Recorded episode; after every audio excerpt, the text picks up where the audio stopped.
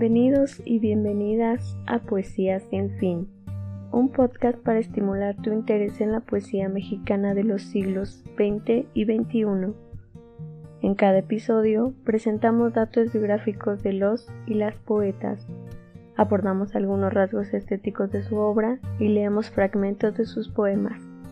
En este programa exploramos la historia de la poesía mexicana, historia de la que tú y yo formamos parte.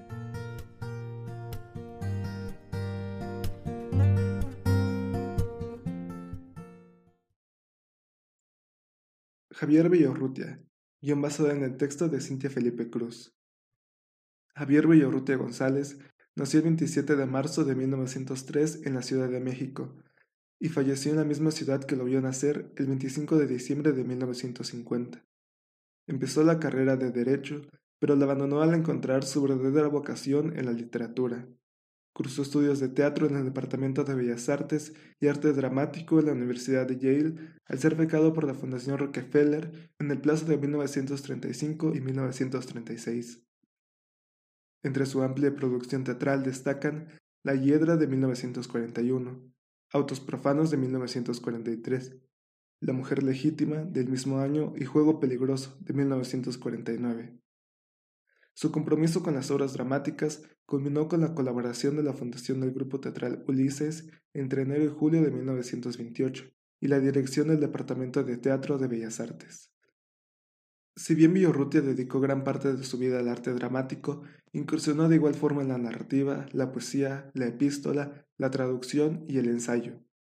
También fue autor de obras cinematográficas como Cinco fueron escogidos de 1942, Distinto Amanecer de 1943, La Mujer sin Cabeza de 1944, La Mujer Legítima de 1945 y La Mujer de Todos de 1946.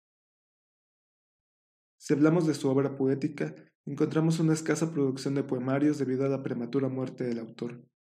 Entre estos sobresalen Reflejos de 1926, Nocturnos de 1931, Nostalgia de la Muerte de 1938, Décima Muerte de 1941 y Cantos de la Primavera y otros poemas de 1948. En sus poemas, el autor le da vida a sus ideas a través de juegos de palabras, cuya técnica consiste en múltiples variaciones, visuales, sonoras y sensitivas, que logran crear nuevas palabras y significados. Dicho recurso se consolidó como uno de los rasgos más representativos de la poesía de Villarrutia. Para ejemplificar, veamos en los siguientes versos del poema nocturno en que nada se oye, cómo se nota la destreza poética del autor para crear un particular juego de palabras. Y mi voz que madura, y mi voz que madura, y mi voz que madura, y mi voz que madura. En el fragmento anterior, el poeta reestructura cada verso con la finalidad de crear nuevas palabras que remitan imágenes distintas entre sí. Para lograrlo, emplea dos procedimientos diferentes. Por un lado, altera la posición de las letras, ya sea para crear espacios entre ellas o para unirlas. Nos podemos percatar de esto al escuchar las diferencias entre quemadura y quemadura. Por otra parte, sustituye algunas consonantes como la V y la B, al igual que la S y la Z, que no alteran la sonoridad de los versos. Cabe recalcar que dichos métodos son llevados a cabo gracias a que el poeta emplea la paranomasia, figura retórica en la que se utilizan palabras con fonemas similares, pero con significados distintos. Por ello, cada verso presenta una nueva idea, como en mi voz que madura, una voz que termina de madurar, y mi voz que madura, un bosque que termina de madurar. Asimismo, el poeta y ensayista César Rodríguez Chicharro, en su artículo Diseme paranomasia en la poesía de Javier Villorrutia, identificó la presencia de palabras disémicas, es decir, palabras que exponen dos significados o conceptos, los cuales consolidan los ingeniosos juegos de palabras. Para demostrar este punto, César Rodríguez ofrece como ejemplo los siguientes versos del poema Nocturno Rosa. Es la rosa que abre los párpados, la rosa vigilante, desvelada, la rosa del insomnio deshojada. En este caso, sobre la palabra deshojada, Rodríguez menciona que posee dos significados que encajan perfectamente con la idea del poema, puesto que deshojada es un neologismo. La rosa del insomnio se ha quedado sin ojos, deshojada. Aquí deshojada implica que la rosa ha abierto los párpados y se descubre sin ojos, pero deshojada significa también, fonética, sino ortográficamente, que la rosa ha perdido sus hojas. Como apuntaron diversos críticos, entre ellos Frank Doster y César Rodríguez, los juegos de palabra de Villorrutia son resultado de la influencia de la poesía barroca, en especial de los poetas Luis de Góngora y Sor Juana. Por este motivo, el poeta se enfocaba en crear complejos y detallados versos, los cuales debían implicar un desafío para el lector que procuraban inquietar los estímulos intelectuales, sensoriales y sentimentales.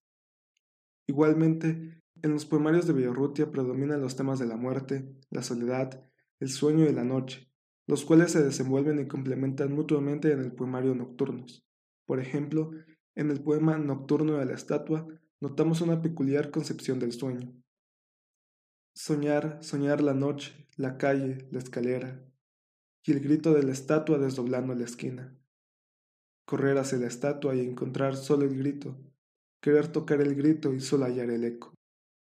En los versos anteriores, el yo lírico se encuentra en el terreno onírico. Sin embargo, el sueño no es un espacio tranquilo o agradable. Al contrario, es un lugar gobernado por la noche que provoca miedo e incertidumbre.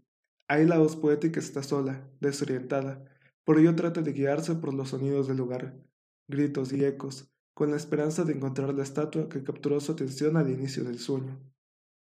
Es primordial tener en cuenta que Javier Villorruti estaba relacionado con el grupo de contemporáneos, conocido como el Grupo Sin Grupo, constituido por un conjunto de intelectuales, desde educadores hasta pintores, que expresaban una gran preocupación por la literatura y la cultura de México.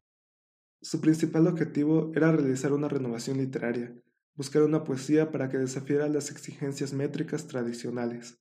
Por este motivo, Villorrutia propuso el empleo de adjetivos o complementos verbales que brindaban fuerza a la imagen, al igual que exprimir al máximo la energía sonora de cada palabra, como lo podemos apreciar en los siguientes versos de Nocturno Muerto.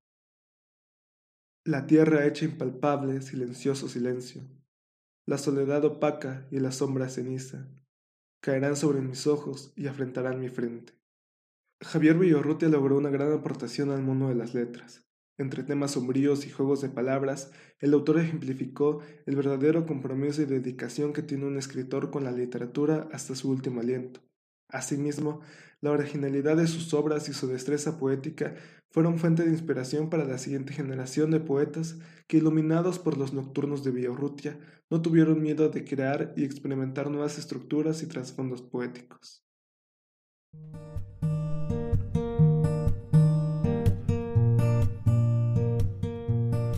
Te agradecemos tu compañía. En Poesía Sin Fin somos Edith Telles, Gabriela García, Jessica Sarabia y Julián Díaz. Este programa es posible gracias al proyecto Divulgación y Literacidad de la Universidad Autónoma Metropolitana Iztapalapa, dirigido por la doctora Adriana Hernández Sandoval. Es producido por la editorial Piedra Besoar.